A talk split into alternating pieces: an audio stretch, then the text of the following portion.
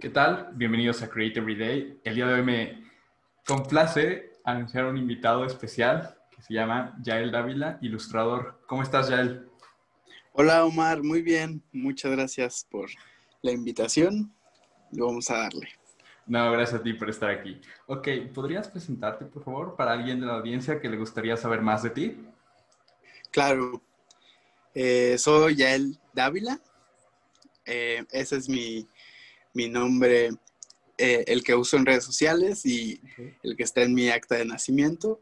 Soy ilustrador, soy diseñador gráfico y recientemente soy freelance soy básicamente un emprendedor. wow, qué chido.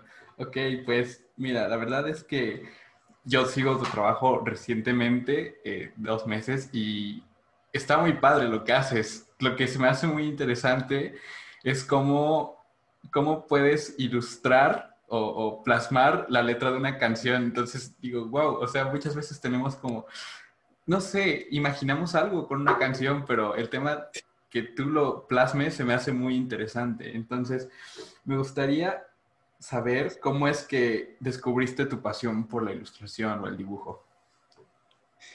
Oh, em, fue algo raro porque yo nunca en mi vida había dibujado nada. Eh, hasta el día que entré a la universidad y que tenía clases de dibujo pues, obligatorias.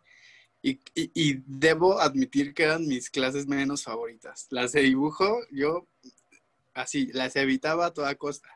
Que eso se puede, se puede entender porque mi, mi, mi, estilo gráfico pues no es como muy perfecto. Entonces sí me hace ahí como falta pulir mi técnica. Pero eh, comenzó así, este, con, con la universidad. Después fui, este, como que agarrándole el gusto, pero por, porque tenía bandas, bueno, tenía amigos que tenían bandas de música. Entonces yo de pronto justo comencé haciendo esto que hago ahorita. Eh, agarraba frases de sus canciones y las ilustraba a lo que a lo que a mí se me ocurría. Pero no era algo que, que era como que tenía sentido. Era algo que yo hacía en un papel y le tomaba una foto y lo subía a Instagram. Era así de sencillo. No manches, qué padre. Como dice, ¿no? De odio, del odio al amor solamente hay un paso, ¿no? sí, cañón. Y sí me pasó así. Wow, sí. Y bueno, ¿tú estudiaste diseño gráfico? Así es, yo estudié diseño gráfico y, era como en un momento lo que, a lo que pensé que me iba a dedicar como al 100%. Y, y, sí tuve chance de trabajar como para marcas y, con una agencia en la que pues aprendí mucho, pero de pronto me fue jalando un poquito, un poquito cada vez más a hacer ilustración y al punto en que en el momento en que decidí ser freelance, pues dije, pues me voy a ir por este camino, porque este camino eh, pues me ha traído cosas chidas y además me gusta mucho, entonces eh, como que ahorita estoy de lleno a la ilustración. Wow, qué chido. Ahora, no sé si te pasa, pero muchas veces las cosas que nos gustan hacer no, las hacemos un hábito o no son un hábito, es como que son hobbies. ¿En qué momento haces de la ilustración, de lo que haces un hábito? Algo que, no sé, tal vez no todos los días, pero constantemente y no te cueste trabajo. Yo pasé por varios procesos en los que encontré que eh, ilustrar diario era algo que me relajaba. Hace mucho tiempo yo subía a, modo de diario personal a Instagram una ilustración donde narraba algo que era relevante en mi día. Entonces, era un diario ilustrado. Me la pasé un año completo subiendo todos los días algo que pasara en mi día. Desde lo más insignificante, ¿eh? O sea, pero creo que ese ejercicio que hice me ayudó mucho a, como generar esa constancia. Y era, y, con este ejercicio que hacía no, no, buscaba nada, porque prácticamente estaba compartiendo mi vida. Era como, como subir una foto mía, pero, pero en, lugar de eso subir un dibujo. Entonces, esto me ayudó mucho a, tener ya la conciencia de decir, pues puedo hacer algo diario, me puedo tomar 20 minutos de mi tiempo y, publicarlo. O sea, porque, o sea, genuinamente era algo que yo quería hacer y, eso me ayudó mucho a ser constante y, creo que hasta ahorita lo, he sabido eh, conservar. Claro, algo que, que sí eh, admiro bastante y es, es la constancia. Y, y, dentro de esto, el tema de, de, forjar un hábito creo que ayuda bastante a perfeccionar, bueno, no perfeccionar, sino a mejorar las técnicas de, de, de lo que uno hace, ¿no? ¿Cuántas veces hemos visto nuestro trabajo de hace, no sé, un año, seis meses? y lo vemos hoy en día y decimos, ¿cómo, ¿cómo, es que pude mejorarlo, no? O, a veces hasta sentimos vergüenza, ¿no? El tema de, no manches, ¿cómo publiqué esto? no sé si te ha pasado. Sí, me, me, me, pasa mucho y aparte en lapsos de tiempo muy cortos. sí. Pero, pero es padre ver cómo poquito a poco vas añadiendo o modificando cosas en, tu ilustración. A mí me gusta mucho eso. Eh, el, el año pasado yo tenía como un estilo como un poquito más limpio y ahorita estoy metiendo muchas texturas, estoy experimentando con otras aplicaciones, otros, este, pues sí, softwares para realizar yo mis, mis ilustraciones y entonces eso pues se, se, nota en mis ilustraciones finales. Y creo que eso es padre, o sea, poco a poco ir eh, no quitando tu esencia, porque siempre debe estar presente, claro. pero sí que se note una, una evolución. No sé si crecimiento, pero al menos que se note un cambio, pues. Ajá, un, cambio, exacto. Ahora, ¿cuál es el proceso creativo que, que tú tienes? O sea, desde concebir la idea, hacer boceto y finalmente hacer el arte final en cualquier programa vectorial. Eh, ahorita que, ya es como algo que, que, sí me tomo en serio y, que, me importa cuidar estéticamente cómo se ve mi Instagram y todo esto. Ahorita sí tengo un poquito más de planeación. Eh, tengo anotadas frases de canciones que me gustan o de pronto amigos me pasan así que, hey, escucha esta canción, está bien triste. Entonces yo voy como que armando mi lista de posibles ilustraciones a partir de ahí simplemente es escuchar la canción y, ya, o sea, como imaginarme cómo lo podía representar de, una manera como muy cruda. Y, eso se da como de, de, manera muy, muy natural. Claro. no, sé, no sé cómo explicarlo totalmente, pero es simplemente así. Eh, escuchar la canción mucho, imaginar y, y, bocetar muy poco, la verdad. Yo soy, este, como muy directo, así empiezo a, a dibujar ya sobre mi, mi lienzo y, y, ya está.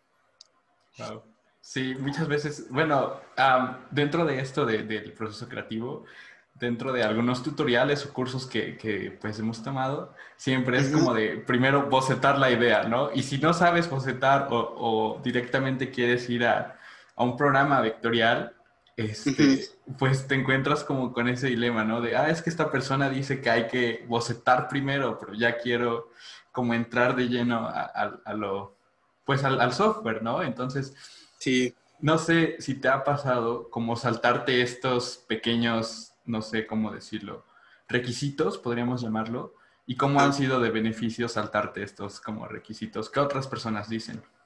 Sí, bueno, es y fíjate que no siempre lo hago. Lo, cuando me salto el boceto es si, voy a subir una ilustración del día a, mi perfil, este, algo que, que es mío, eh, e, entre comillas, ¿no? Pero si es como un trabajo, una ilustración para un cliente, ahí sí cambia totalmente mi proceso. Porque un cliente te, te está pidiendo que tú representes algo de él.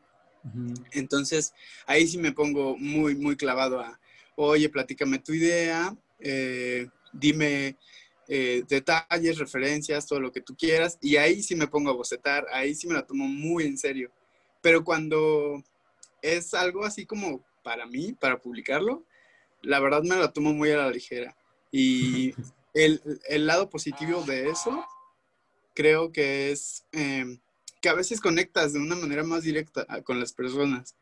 Eso, eso es lo que he notado. Así, las cosas más eh, espontáneas que me han salido son las que más le llegan a la gente. Entonces, creo que eso sería algo positivo. Wow, qué, qué chido. Ahora, platicando un poco sobre tu, pasión, sobre la ilustración y el dibujo que haces, ¿en qué momento, o bueno, cómo logras monetizar este arte? ¿En qué parte de tu vida decides empezar a cobrar y cómo lo haces? Eh, fue como algo eh, chistoso porque te digo que yo hacía estas ilustraciones de, de, frases de canciones de amigos que tenían bandas de música. Entonces ellos me dijeron como, oye, me gustó tu ilustración, ¿puedo usarla para sacar una playera? Y yo, sí, dale. Y me decían, oye, pero pues cóbrame algo porque yo la voy a vender y es tu diseño. Y yo decía, mmm, sí, pero pues no sé cuánto cobrarte, o sea, la neta, no, no tengo ni idea. Y poco a poco, estos amigos, al hacer sus playeras y, mostrar mis ilustraciones, pues me conectaban con otras bandas que ya no eran mis amigos y yo ya no sentía feo que, que o sea, ya, que tenía que cobrarles. Entonces ya comencé a ponerme yo como mis propias tarifas que en un principio pues eran como muy bajas porque yo no sabía ni idea, no tenía ni idea de cuánto cobrar. Y poco a poco así fui como diciendo, bueno, pues puedo trabajar esto con, bandas o puedo trabajar esto este, con, artistas de cualquier tipo y, esto como que sí me genera dinero. Y, poquito a poquito me fui enfocando a eso, a trabajar con músicos y, ha sido como, como una experiencia padre porque eh, no, no, puedo tener una tarifa estándar para todo el mundo. Dependiendo del, del, tamaño del cliente, es conforme yo me voy como adaptando a los precios y todo eso. Y ha sido mucha experimentación, o sea, he, cobrado muy barato para, artistas como más reconocidos y luego sí le he clavado el diente a, personas que ni al caso. Entonces, ha sido de prueba y, y error. Claro, sí, sí, eso creo que pasa en todas partes, ¿no? Al principio es como de, ok, ¿cuánto cobro por una foto? o, no sé si te ha pasado el, el, típico de, bueno, ¿por qué voy a cobrar? Sí, un dibujo lo hago como en, no sé, 10, 15 minutos y cualquiera puede hacerlo, ¿no? Entonces, en algún punto sientes como, no sé, personalmente como un poco de culpa o, o remordimiento, pero pues ya conforme pasa el tiempo, pues ya entiendes, bueno, es una necesidad de esta persona y pues yo puedo suplirla. Y poco a poco se va limpiando la conciencia, ¿no? No sé por qué hay como ese eh, estigma, ¿no? Pero es muy interesante.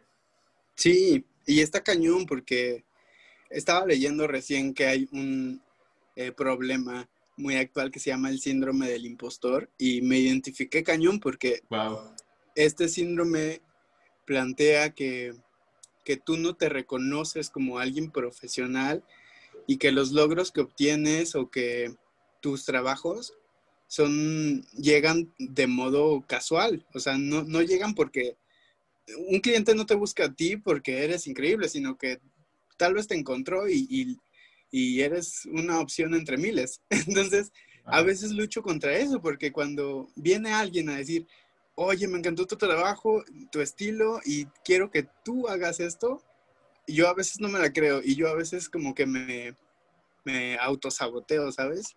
Sí. Pero es importante eh, saber reconocer que tu trabajo es valioso y que hay gente allá afuera que, que lo aprecia y que está dispuesta a pagar por ello. Entonces es, es, bien importante tener eso siempre presente. O sea, tu trabajo es valioso y debes cobrar por ello. Wow, sí. Y, bueno, muchas veces pasa que de nuestro, eh, dentro de nuestro propio entorno social, cultural, muchas veces no, no vemos como una retribución en esa rama, ¿no? Pero no porque dentro de nuestro entorno no lo veamos o no lo percibamos, significa que fuera de ese entorno, pues sea así, ¿no? Es por eso que, no sé, creo que muchas personas o muchas empresas extranjeras contactan a artistas de otros países, ¿no? Porque Es como un intercambio cultural y, creo que es como un ganar-ganar tanto para el cliente como para la persona que lo trabaja. Eso es muy interesante también. Sí, claro. O sea, porque luego terminas conectando con clientes que ni te imaginaste. y pues está chido. Es, parte de la magia del Internet. Sí, ahora toca, tocas un tema muy interesante que me gustaría tocarlo, eh, valga la redundancia, que era el autosabotaje. Entonces, ¿cómo, ¿cómo batallas? Bueno, o sea, no batallar, sino cómo es que llegas como a un, a, a un nivel donde dices, bueno, esto está bien y, y, como que te comprendes a ti mismo, o sea, no eres tan duro contigo, pero logras hacer cosas, o sea, eh, estaba platicando con esta persona, con Saco, acerca de la persona, el autocrítico, que es la persona que se exige bastante, pero muchas veces exigirte bastante hace que no hagas nada porque crees que está mal. ¿Tú cómo lidias con, con que te guste tu trabajo, tal vez no en un nivel perfecto, pero que puedas sacar tus ilustraciones? Pues sí es leve una, una lucha que tengo. Eh, presente porque siempre estoy pensando en, esta ilustración le fue muy bien, eh, no sé, en likes, en números, en compartidos. Y digo, ¿y si la siguiente no le va tan bien? Y antes, o sea, ahorita ya trato de no hacerlo, pero antes estaba muy clavado en eso, en, en a cada rato revisar cuántos likes tenía algo. Y decía, no, hombre, o sea, ya pasaron cinco minutos y no tienen ni 100 likes. Y es como, oye, hay gente que, es muy talentosa y no tiene esos 100 likes y tú estás aquí como flagelándote por, eso. Entonces, e, es, es, raro como a veces nos sentimos obligados a, cumplir eh, estas como estándares que nadie creó, o sea, que solo están en nuestra cabeza. Sí. Y, yo creo que son cosas que nadie se fija. O sea, yo he, subido ilustraciones que en mi, en mi, para mi ojo dice, es como, ah, me equivoqué aquí, se ve horrible. Y, y pues, la gente ni lo nota. pero, pero yo estoy ahí como muy obsesivo de, uy, esto está mal, esto, esto se ve horrible, y, igual y no le va a gustar a nadie. Y, pero pues resulta que, que, y, que sí conectó con las personas. Entonces, hay que tener muy claro eso, ¿no? Como Em, la, visión de, que tienes de ti mismo muchas veces no, va a tener nada que ver con lo que la gente va a pensar de, eso. Probablemente a la gente le, le guste muchísimo y tú estás ahí como todo inseguro. O probablemente a veces sea al revés, que te guste, que tú digas, esta es mi pieza favorita porque me tardé un buen haciéndolo y experimenté con otro estilo y, ¿sabes? Y de pronto lo subes y es como, ah, cool, pero no le fue bien en likes, no le fue bien en compartidas. Y, entonces es, es, muy cambiante esto. Wow. Ah, ahorita que estabas hablando de visión, me vino a la mente algo que leí recientemente hace semana, semana y media, que se, se, llama Tunnel Vision, que se traduce como visión de túnel. ¿Qué pasa cuando vas en un coche y pues estás en un túnel. Solamente ves eh, el final, ¿no? O sea, se nubla tu vista y solamente ves la, la, la, cosa final. Dentro de este, podremos decir como investigación que estaba leyendo, es que a cualquier persona que trabaje en cualquier área, se enfoca bastante en los detalles, porque está su atención totalmente centrada en ese proyecto o trabajo y, y, o sea, no, no escucha como o no ve otras perspectivas. Entonces, lo que plantea esta como investigación es que la visión de túnel es buena en ciertos casos, pero no simplemente es como de eh, decir, ok, pues ya hice esto y está mal, ¿no? Sino tú como lo trabajaste, como tú lo viviste, pues tú sabes los errores y, y las cosas malas que pasaron pero no porque tú lo sepas significa que todo el mundo lo va a saber. Y se me hizo muy interesante eso. Sí, claro. Muchas veces es como que vienen personas y nos dicen, wow, tu trabajo está increíble. Y tú, no, pero me faltó un acento, o me equivoqué en una uña, o me equivoqué en, en las proporciones de la mano, ¿no? Porque veo que dibujas muchas manos. pero al final, o sea, es algo como dices, está en nosotros y la persona que, que, vio el trabajo, que vio la ilustración, pues se queda nada más con el mensaje. O sea, tal vez no le importe tanto el, el detrás de escenas, podríamos decirlo, pero sí el resultado final. Entonces, eso también se me hace muy, muy interesante. Wow. Y siento que es algo que a, a, cualquier persona creativa le, le puede pasar. Sí. Que, que está obsesionado con el resultado. Que es como, quiero que, que, tal como lo veo en mi cabeza, esté plasmado. Y a veces no, no se logra, pero, pero ya al tener varios ojos alrededor, como eh, juzgándolo o, o, apreciando, pues ya te puedes dar cuenta que, que pues no debes de ser, ser, tan duro contigo mismo. O sea, a la gente le gusta y, y listo. Wow, totalmente. Ahora, me gustaría platicar de algunas buenas experiencias que has tenido en tu ámbito, tanto personalmente como contigo mismo, dibujando el arte que te gusta y como freelance, como proveedor de servicios a clientes? Puedo eh, recordar el año pasado que yo recién estaba haciendo como eh, freelance, entonces no tenía ni idea de, o sea, porque yo me salí de trabajar, pero no tenía eh, ya un plan, o sea, yo simplemente decidí un día, me fui a la playa y cuando volví a mi casa dije, ya, voy a trabajar freelance. Oh. Entonces, no tenía un plan y simplemente comencé a, a, ilustrar todos los días y a subir y más o menos como que decía, voy a seguir como esta línea de, de diseño y voy a darle este estilo a mi Instagram y todo, pero realmente no tenía un plan. Y lo primero que, que como que me empezó a dar una dirección fue que trabajé para, para unos músicos que, tenían un tour. Perdón, Lolita Yara. y, este, y ellos me, pidieron que desarrolle como la imagen de su tour. Y, eso para mí fue como, claro, me, tengo que enfocar a, hacer diseño para músicos.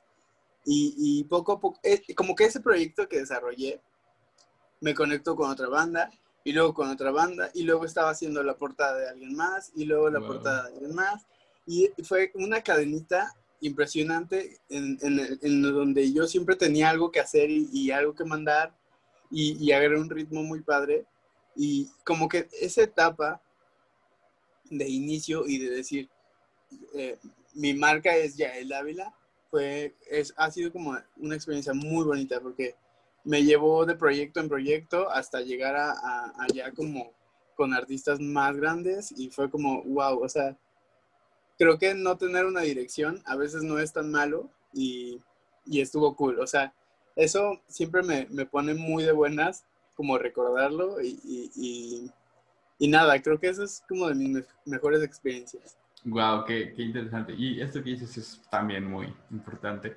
Eh, el tema de que muchas veces eh, no tener dirección no necesariamente tiene que ser malo, sino te permite explorar otras áreas, ¿no crees? Sí, por supuesto, o sea, ahí, ahí es cuando te pones a hacer de todo y cualquier cosa y de pronto pegó algo y, si de verdad te gusta hacerlo, pues, te sigues y, y, y, ya, y van cambiando las cosas, pero lo importante es sí tenerle como cariño a lo que haces. Si, no lo haces con gusto, eh, pues no, definitivamente no va a jalar. Ahora, vámonos al contraste. ¿Cuáles, ¿Cuáles han sido algunas de las malas experiencias que has tenido? Tal vez no malas, sino que te han servido para aprender a decir, bueno, pues ya no tengo que hacer esto, o no tengo que confiar, o no, no sé, o sea, no malas necesariamente, sino que te han dejado como un aprendizaje. Sí, mm, es que, ¿sabes? Algo que nos pasa mucho a ilustradores o eh, yo creo, bueno, como al sector creativo, a veces nos confiamos de, de los clientes, de la, del, sí, de las personas que nos buscan y, y, estamos como, como muy encantados con su discurso de, oye, me encanta tu trabajo, te admiro un buen, y nos dejamos endulzar con eso y de pronto hay personas que no pagan como anticipos y, te piden que tú desarrolles algo y que se lo mandes y después te pagan. Y, varias veces me pasó que yo hice un trabajo, lo mandé y como no cobré anticipo, pues ya, me robaron. O sea, prácticamente trabajé gratis.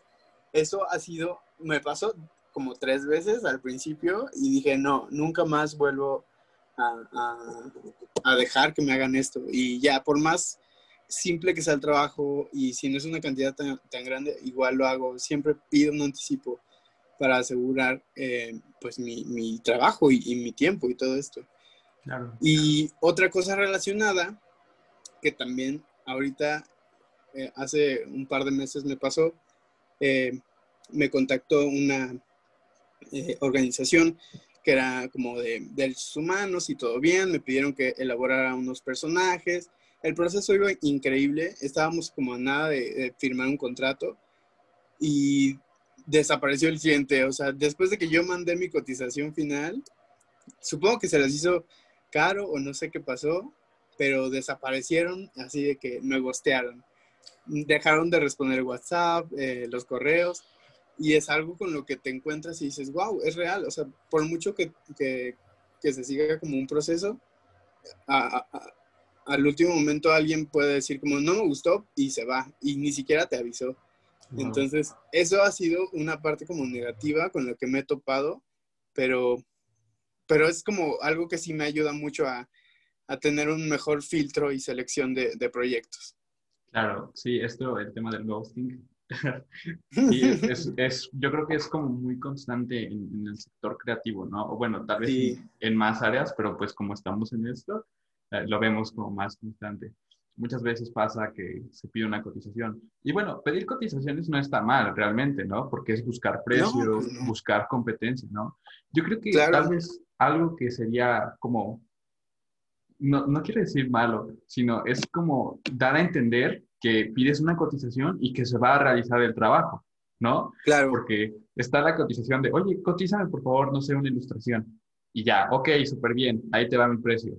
Ok, déjame platicarlo y te aviso. Y ya entiendes como, ok, pues lo más seguro es que no.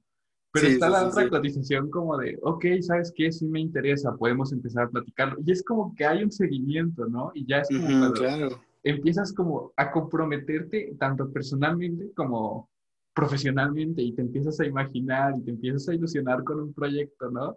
Sí, sí. Entonces, no sé, yo no soy enemigo de cotizaciones, de lo que a veces sí como que hago como, siento como un conflicto es cuando eh, el cliente te da a entender como que sí se va a llevar a cabo el proyecto, no sé. totalmente.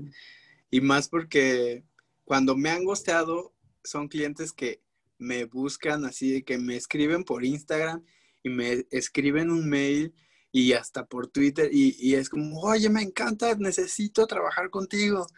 Y es como, wow, de verdad quieren que suceda. y al último es como desaparecen. Entonces es muy raro. Oye, ¿y cuál ha sido como el proceso más largo que has tenido así como de prospección y que al final no se haya dado?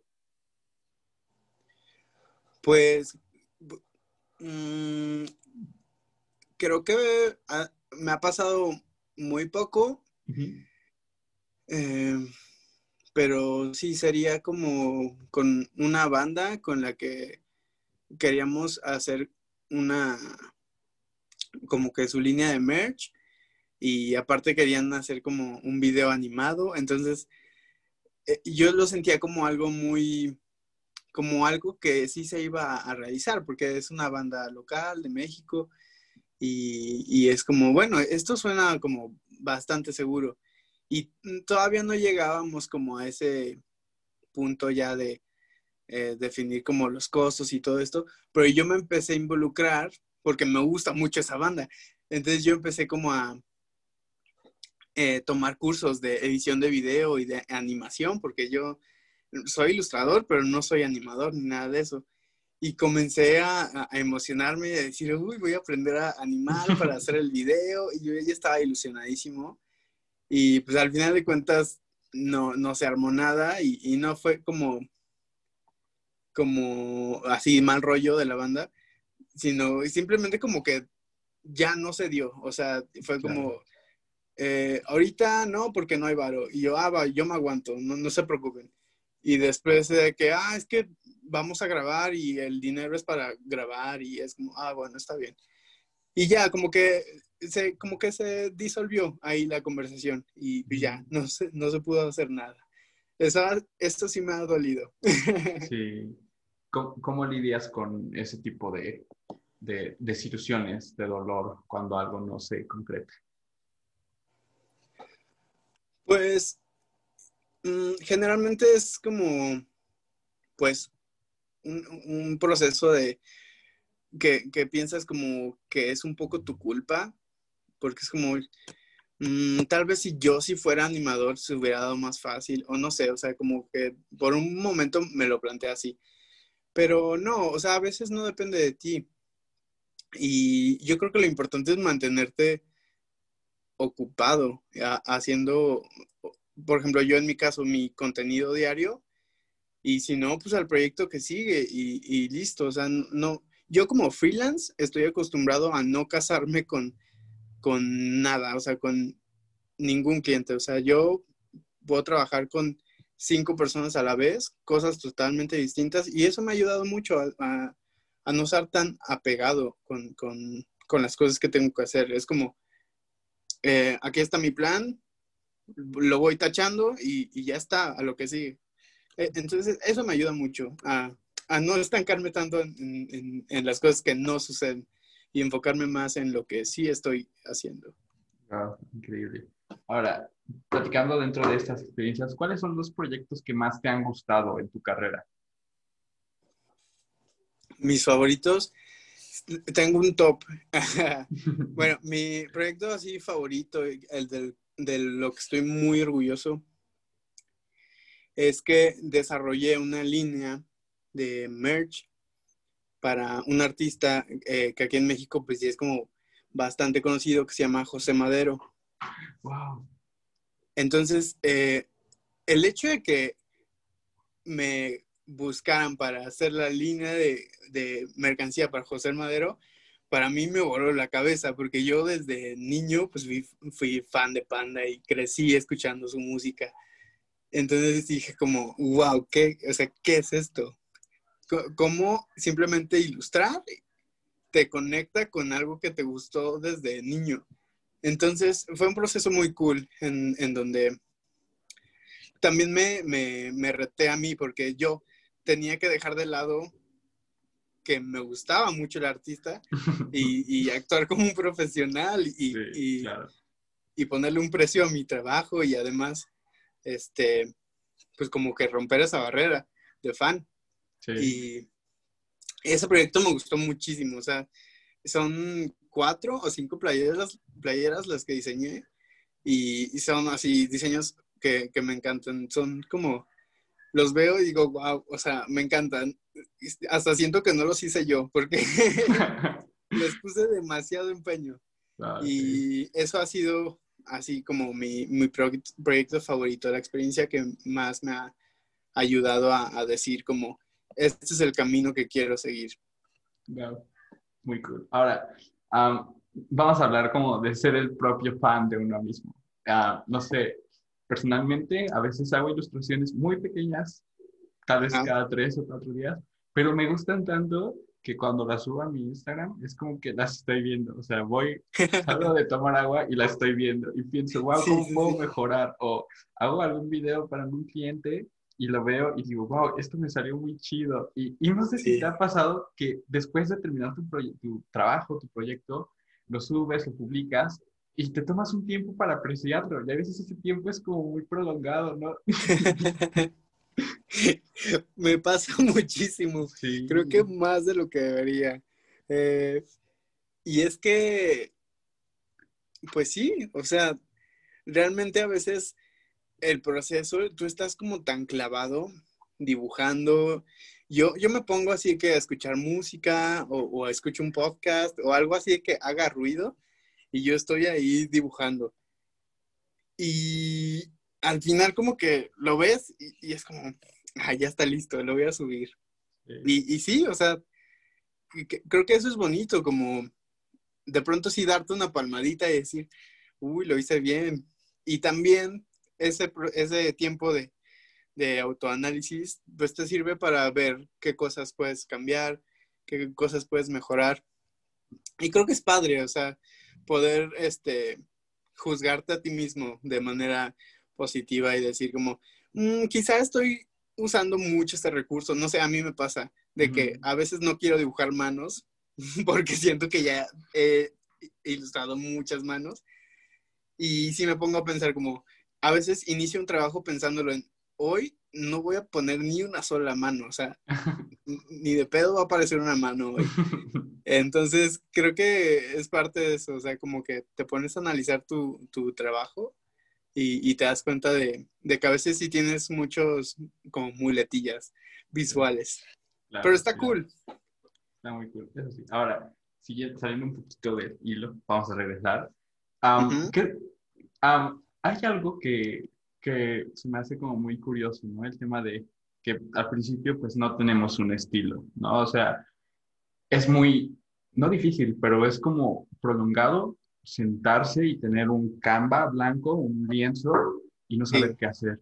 Entonces, muchas veces en, el ámbito creativo, en el sector creativo, se tiene este estigma como de tener referencias o inspirarse en alguien es como algo malo, ¿no? El tema de, no sé, seguir a un artista y apreciar su arte y tratar de replicarlo, no con fines de robar la idea, sino para aprender la técnica, yo, yo creo que está bien, ¿no? Eh, pero se tiene ese como, eh, no sé, ese pensamiento como de, no, está mal, o sea, o muchas veces nosotros mismos nos avergonzamos de, pues decir, yo me inspiré en tal persona, me inspiré en tal proyecto o me inspiré en tal paleta de colores, ¿no? Ah, me gustaría saber como tu opinión acerca de, de, la inspiración entre otros artistas, porque pues si bien sabemos, es que nada es nuevo y muchas veces creemos tener como una idea innovadora y nueva, pero realmente ya se ha hecho, ¿no? Claro, yo definitivamente soy, este, pues fan de admirar el trabajo de muchas personas, porque básicamente eh, de eso va mi trabajo, ¿no? Yo me estoy, mis ilustraciones existen porque existe una canción que dice algo que me impactó y gracias a eso yo pude crear algo nuevo. Entonces, eh, yo mm, definitivamente no estoy peleado con, con las referencias, con inspiración, con, no sé, yo creo que no sigo demasiados ilustradores en mi cuenta, pero a los que sigo es porque de verdad me obsesiona su estilo y, los detalles que, meten, o las texturas, o las paletas de colores.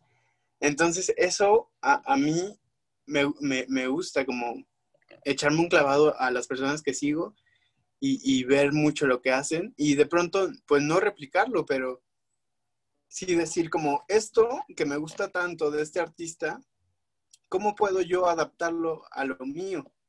Y, y, que empate y que lo nutra. Porque evidentemente yo sigo ilustradores que son súper virtuosos y digo, no, pues jamás voy a poder replicar su trabajo. O sea, eh, yo, yo conozco mis limitaciones, ¿no? Como, como ilustrador.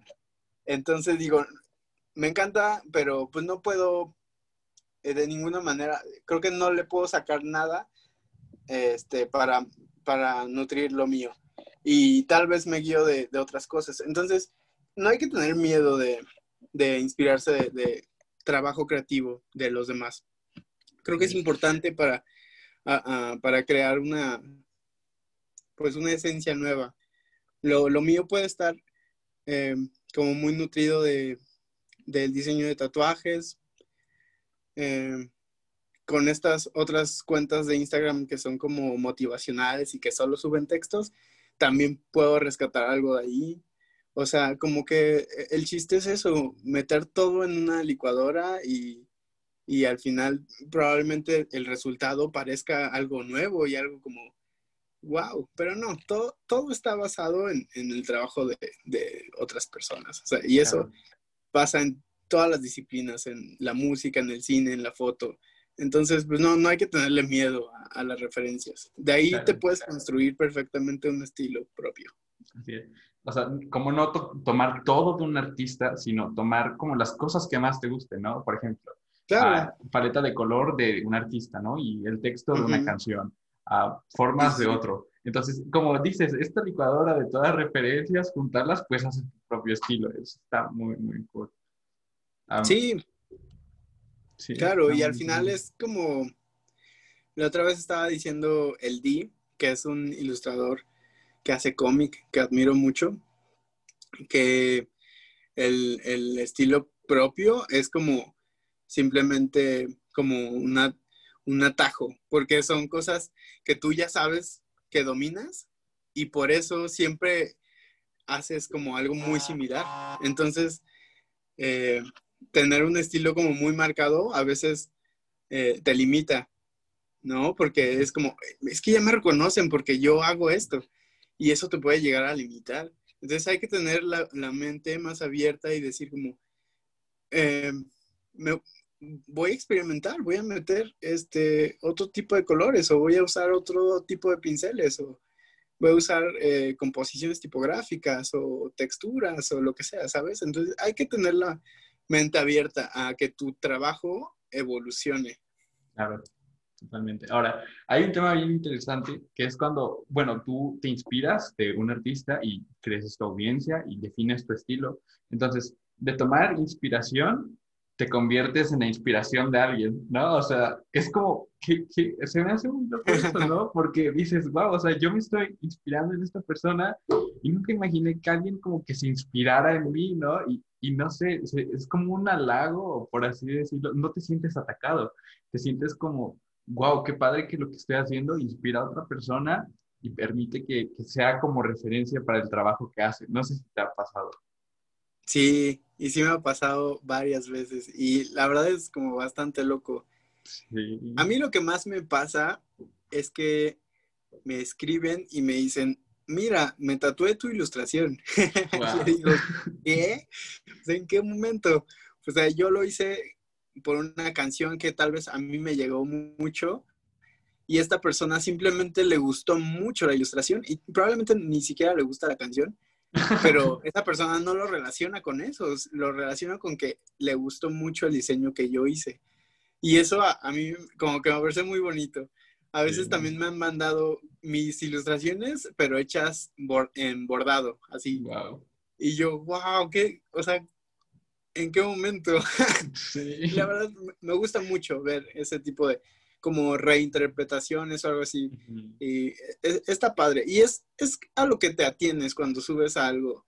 Eh, subes algo a redes sociales, ¿no? Que la gente lo puede tomar y apropiarse de ello. Entonces, está cool. Wow, qué, qué chido. Ahora, me gustaría saber tu opinión sobre los, las formas de aprendizaje. No sé, puede haber alguien que no tenga escuela, pero que le guste dibujar y lo haya aprendido de forma autodidacta o sea, aquí mi pregunta en cuestión, ¿crees que haya un tema o un camino en específico para aprender una disciplina o cada quien puede aprender a su forma y manera? Pues creo que, o sea, hay muchos métodos de aprendizaje y hay personas que están diseñadas para, para seguir una estructura, no sé, de, de una escuela, por ejemplo. Eh, hay personas que disfrutan mucho ir a la escuela o, acudir como a estos lugares donde te enseñan música o te enseñan a, pintar. Pero hay personas que nos gusta estar en nuestra casa y, abrir YouTube y simplemente buscar un tutorial. Entonces, e, es, como, como muy diverso eh, las fuentes donde puedes encontrar educación y, más educación creativa. Creo que es, yo supongo que debe ser de lo más fácil de encontrar para aprender, porque no, no, creo que te puedas echar la carrera de medicina en, en YouTube, entonces, pero, o sea, y sin embargo, en YouTube puedes aprender a tocar guitarra y hacer una banda y hacerte famoso, no sé. Entonces, la, la rama creativa es muy noble en ese sentido. Y ahorita hay, o sea, hay... Eh, como muchos canales en, donde puedes aprender. Puede ser en YouTube o, no sé, con estas plataformas de educación, como, por ejemplo, yo que estoy trabajando con Creana, soy mentor en esa plataforma donde dan cursos eh, de educación creativa. Entonces hay cursos de ilustración, de, dibujo, de, de, video, de, ah, ya hay hasta cursos para, para ser influencer. Entonces, wow. Eh, la educación está como muy a la mano de las personas y yo estoy súper a favor de que puedas aprender en la comodidad de, tu casa, de, tu sillón. Digo, ahorita estamos obligados porque está la pandemia, pero eh, que en cualquier momento prendas eh, tu monitor y tengas acceso a aprender algo nuevo, a mí se me hace como increíble. Sí, totalmente. Es como no sé, tantos años de evolución, como ver, no sé, escuchar a alguien que diga, yo aprendí esto en, no sé, 10 años de experiencia y tú buscas en YouTube, no sé, tutorial de Illustrator para hacer gradientes y texturas. y algo que una persona dice que le tomó 15 años, te lo puedes echar en un tutorial de 20, 30 minutos y ya solamente ir perfeccionando la técnica. Eso yo se me hace muy loco. Sí, está muy loco y que de pronto hay, personas que ya saben hacer ilustración y también saben editar video y también saben hacer diseño editorial o, cosas así, que, tú pensarías como, eso solo lo aprendes cursando una carrera, pero no. O sea, de pronto te encontraste con que alguien se tomó un diplomado de cuatro horas y aprendió muchas cosas muy útiles y que con eso pueden sacar un trabajo. Entonces está muy loco. Ahora, ¿qué tan, o bueno, en el ámbito creativo, qué tan como beneficioso crees que sea contar con un título?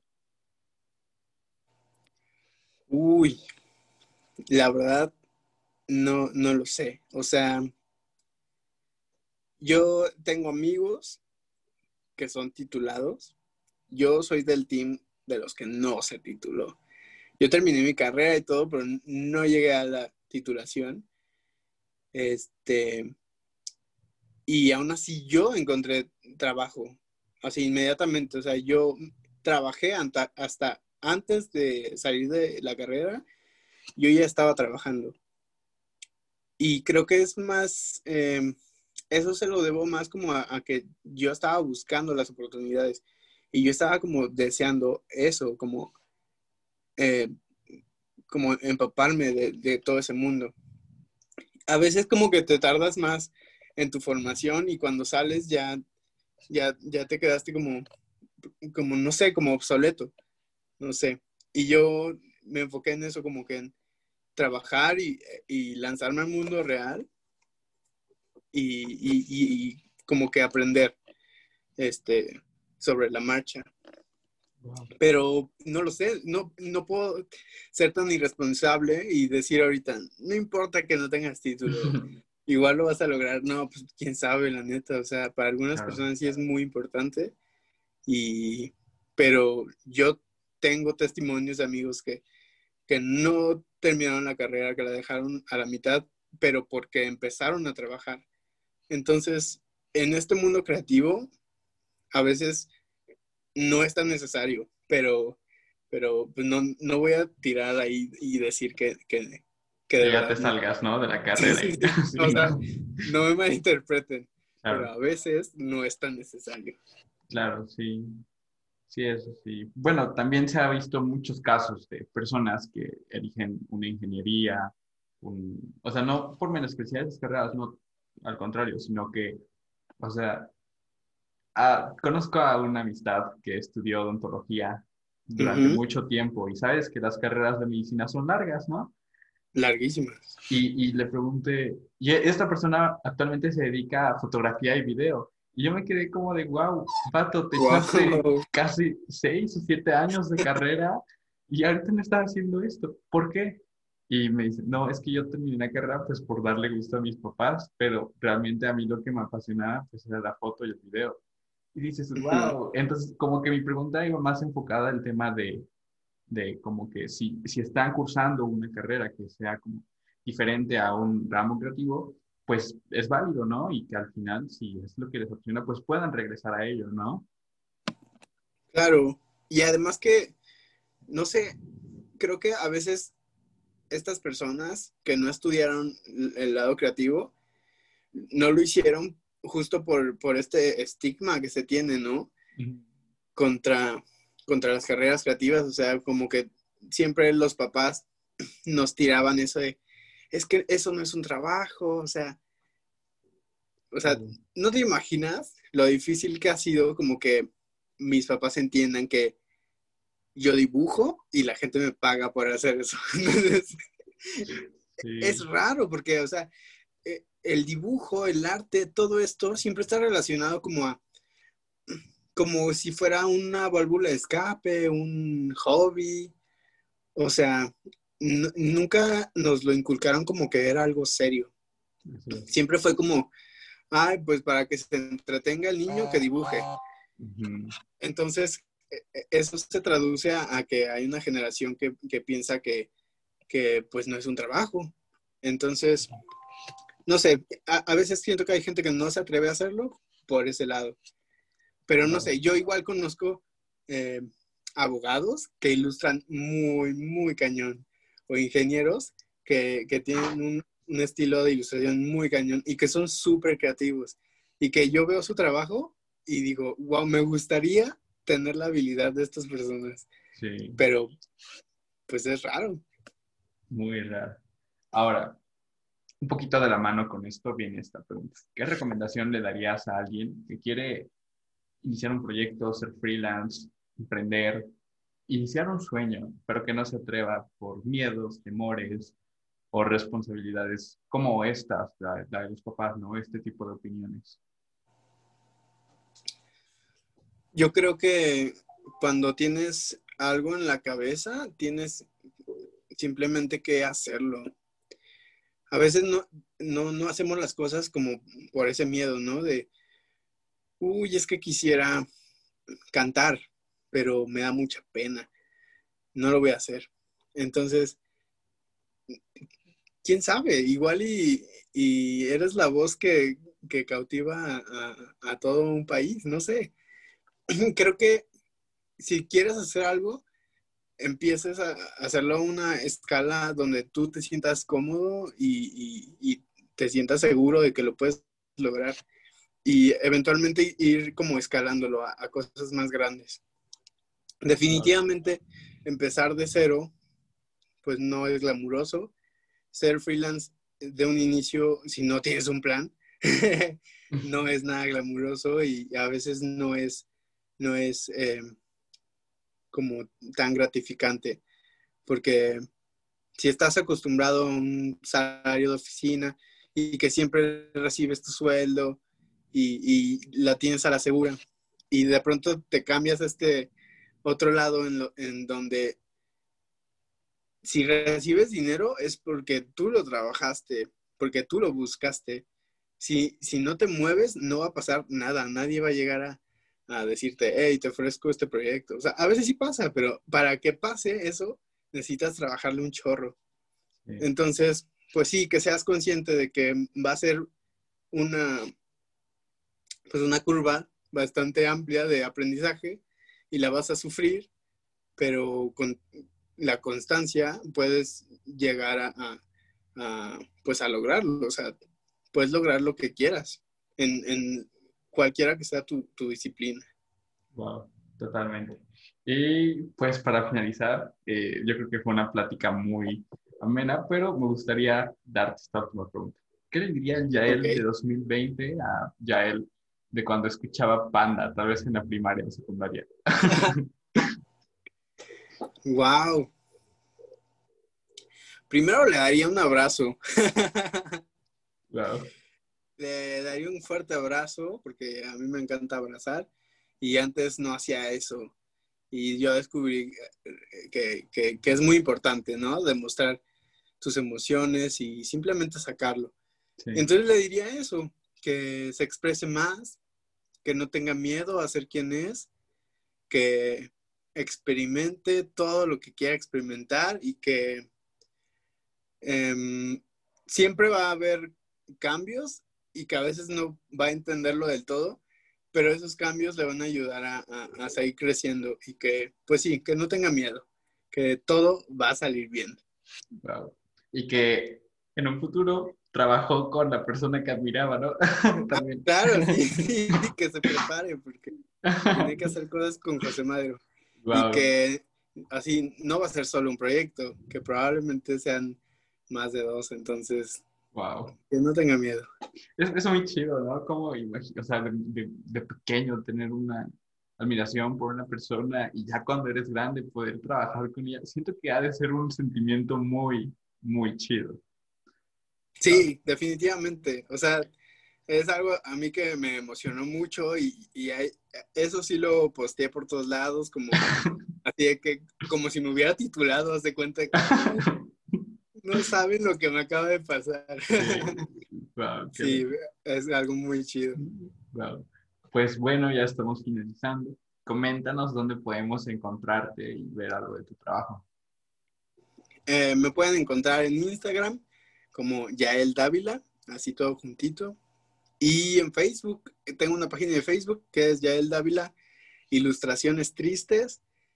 Y en esos dos canales pueden ver mis ilustraciones que trato de subir todos los días. Wow, increíble. ¿Tienes algo más que agregar?